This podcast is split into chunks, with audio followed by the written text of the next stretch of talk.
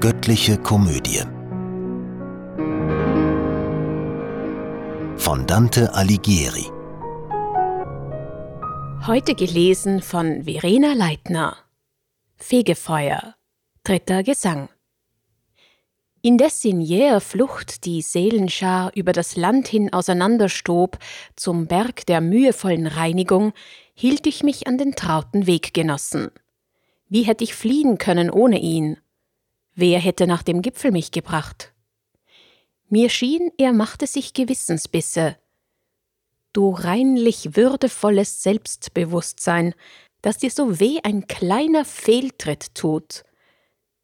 Als seine Schritte von der Eile ließen, die niemals mit der Würde sich verträgt, ward auch mein Denken, eben noch beklommen, jetzt wieder unbefangener und offen, so dass ich aufwärts schaute nach dem Hang, der himmelhoch sich aus dem Wasser hebt. Die Morgensonne flammte mir im Rücken, und vor mir schnitt sie, unterbrochenen Strahles, den Umriss meines Körpers sich heraus. Ich wandte mich zur Seite voller Furcht, dass ich verlassen wäre, als ich sah, dass nur vor mir der Boden dunkel war. Und mein Beschützer, warum zweifelst du? sprach er mit voller Wendung her zu mir. Glaubst du, ich sei nicht bei dir, dich zu führen? Im fernen Land, wo jetzt der Abend dämmert, liegt mir der Leib, der Schatten warf, begraben. Neapel hat ihn, Brindisi nicht mehr. Wenn jetzt nichts Schattendes vor mir einhergeht, bedenk, dass Lichtstrahl auch die Himmelssphären durchdringt und keine ihn der anderen wegnimmt. Dass solche Körper Schmerz und warm und kalt empfinden, das verübt die höchste Macht, die ihr Verfahren nicht enthüllt für uns. Ein Narr, wer hofft, dass unsere Vernunft die unbegrenzte Bahn durchschreiten könne, des einzigen Wesens Weg in drei Personen. Gib dich zufrieden mit den Tatsachen, Menschlein, denn wenn du alles sehen könntest, hätte Maria nicht gebären brauchen. Furchtlose Sehnsucht hast du ja gesehen bei jenen, deren Wunsch wohl stille wäre und doch in ewiger Trauer sie verzehrt. Ich meine Aristoteles und Plato und viele andere. Hier neigt er die Stirne und versank in dumpfes Schweigen. Inzwischen kamen wir zum Fuß des Berges und sahen hier den Fels so schroff sich heben, dass noch so flinke Beine ihn nicht zwängen. Der wildeste und steilste Pfad der ganzen ligurischen Küste wäre eine Treppe, behaglich gangbar im Vergleich damit. Wer weiß, wo nun der Abhang sanfter wird? fragte mein Meister und verhielt die Schritte dass man hinauf auch ohne Flügel käme. Indes er so geneigten Angesichts den Weg im Geiste suchend überdachte und ich hinauf am Felsblock Umschau hielt, erschien mir linke Hand ein Schwarm von Seelen, die uns entgegenkamen, doch so langsam, dass man ihr Schreiten kaum bemerken konnte. Erhebt die Augen, sagte ich zum Meister, da kommt ja wer uns Auskunft geben wird wenn bei dir selbst du keinen Rat mehr findest. Er schaute hin und mit befreitem Ausdruck sprach er So lass uns gehen, sie kommen langsam, du aber, lieber Sohn, bleib fest im Hoffen. Wir hatten gut eintausend Schritte schon getan, und jene Schar war noch so weit von uns, als wie ein tüchtiger Steinwurf reicht. Da drängten sie sich alle an die Felsen der hohen Wand und standen still beisammen wie jemand, der nicht traut und schauen will. Ihr gut verstorbenen, auserwählten Geister, begann Vergil, bei jenem Frieden bitt ich, auf den ihr alle wartet, wie mich deucht, sagt uns, wo senkt der Berg sich sanfter nieder, so dass es möglich wird, hinaufzusteigen. Es hasst den Zeitverlust, wer Weisheit liebt. Wie Schäflein ihren Stall verlassen, einzeln, zu zwei, zu drei, die anderen zögern noch, schüchtern zu Boden Nas und Augen senkend, und was das Erste tut, tun auch die andern, und bleibt es stehen, so lehnen sie sich drüber, einfältig friedlich, wissen nicht warum. So sah ich, auf uns zu, die Vordersten aus dem erwählten Häufchen sich bewegen, ehrsamen Schrittes mit verschämtem Blick Wie diese nun den Sonnenschein vor mir zur rechten Seite unterbrochen sahen, so dass mein Schatten auf die Felswand fiel, machten sie Halt und traten kurz zurück, und all die anderen hinter ihnen her, ohne den Grund zu wissen, ebenfalls. Bevor ihr danach fragt, gestehe ich euch, es ist ein Menschenleib, was vor euch steht. Daher am Boden der zerteilte Schein. Erregt euch darum nicht und seid versichert, dass nur mit Hilfe, die vom Himmel kommt, er diese Bergwand zu ersteigen trachtet. So sprach mein Meister, und die wackre Schar, Kommet voran mit uns und wendet euch, wobei sie mit der Hand uns rückwärts winkten. Und einer unter ihnen, Wer du seist, schau her auf mich im Weiterschreiten und besinn dich, ob du je mich drüben sahest. Ich wandte mich, betrachtete ihn fest. Blond war er, schön und ritterlicher Art, die eine Braue aber war zerhauen. Als ich bescheidenen Wortes ihm verneinte, ihn je gesehen zu haben, sagt er, Schau. Und auf der Brust entblößt er eine Wunde und gab sich lächelnd zu erkennen. Manfred, der Kaiserin Constantia Enkel bin ich. Und bitte dich, wenn du nach dort zurückkehrst, dann geh zur lieben Tochter mein und Mutter von Aragons und von Siziliens Stolz. Sag ihr die Wahrheit, wenn man anderes munkelt. Tödlich getroffen, zweimal war mein Leib, durchbohrt von Wunden, als ich meine Seele weinend dem Allbarmherzigen empfahl. Zwar schrecklich waren alle meine Sünden, aber mit weiten Armen nimmt die Gnade, die unerschöpfliche, den Reuigen auf. Hätte der Hirte von Cosenza, den auf meinen Körper Clemens hetzte, damals in Gottes Antlitz diesen Zug erkannt, so ruhte mein Gebein noch heut begraben am Brückenkopfe dort bei Benevent, im würdigen Schutz der aufgetürmten Steine, Stattdessen wird's von Wind und Regen draußen am Werdeufer hin und her gezerrt, wohin man's in der Dunkelheit verschleppt hat. Durch Kirchenbann lässt Gottes Liebe nie sich so verscheuchen, dass sie nicht zurückkehrt, solange noch ein Hoffnungsschimmer grönt.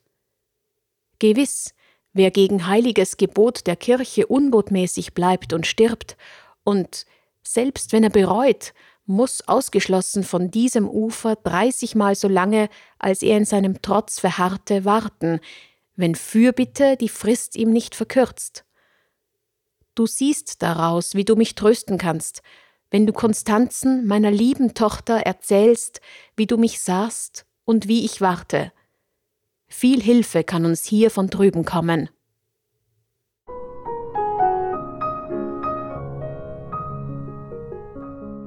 Vierter Gesang Wenn eines unserer seelischen Vermögen von Lust oder von Schmerz ergriffen wird und sich die ganze Seele darauf einstellt, so zeigt sich's, dass sie sonst auf nichts mehr achtet. Und damit ist der Irrtum widerlegt, dass mehr als eine Seele in uns wirke. Wenn also ein Gehörtes, ein Geschautes die Seele anzieht und gefangen hält, so geht die Zeit dahin, man merkt es nicht. Denn eins ist das empfindende Vermögen, ein anderes das umfassend Denkende, und dieses bindet sich, wenn jenes schweift. Dies konnt ich wahrlich an mir selbst erfahren, als ich mit Staunen lauschte jenem Geist, indes die Sonne, ohne dass ich's merkte, um reichlich fünfzig Grade stieg und wir den Punkt erreichten, wo die Seelenschar einstimmig rief, hier, der gesuchte Aufstieg. Oft ist der Durchschlupf, den der Winzer sperrt, mit einer Gabel voll Gestrüpp und Dornen zum Weinberg, wenn die Trauben dunkler werden, noch breiter als die Gasse, die hinauf mein Führer stieg, und ich ihm nach. Wir zwei allein, nachdem die Seelen fortgegangen. Auf zu San Leo und hinab zur Noli und auf den Gipfel von Bismantova kommst du zu Fuß. Hier aber brauchst du Flügel, ich mein, die flinken Flügel und die Federn der großen Sehnsucht auf des Führers Spuren, dem ich die Hoffnung und die Klarheit danke. Wir stiegen aufwärts in dem Felsenspalt, die Wand beengte uns von beiden Seiten, Der Grund verlangte festen Tritt und Griff. Als wir zum letzten Saum der Wand gelangten, wo wieder frei der Hang sich breitete, frug ich Wo geht der Weg, mein Meister, jetzt? Und er Nur abwärts tu mir keinen Schritt, immer bergauf und unentwegt mir nach, bis irgendwie ein Kundiger uns geleitet. Das Auge reichte nicht bis zu dem Gipfel, und ziemlich steiler ging die Steigung als die Mittellinie eines rechten Winkels, und ich war müd und sprach O lieber Vater, wende dich her und schau zurück und sieh, wie ich allein bleib, wenn du weitergehst.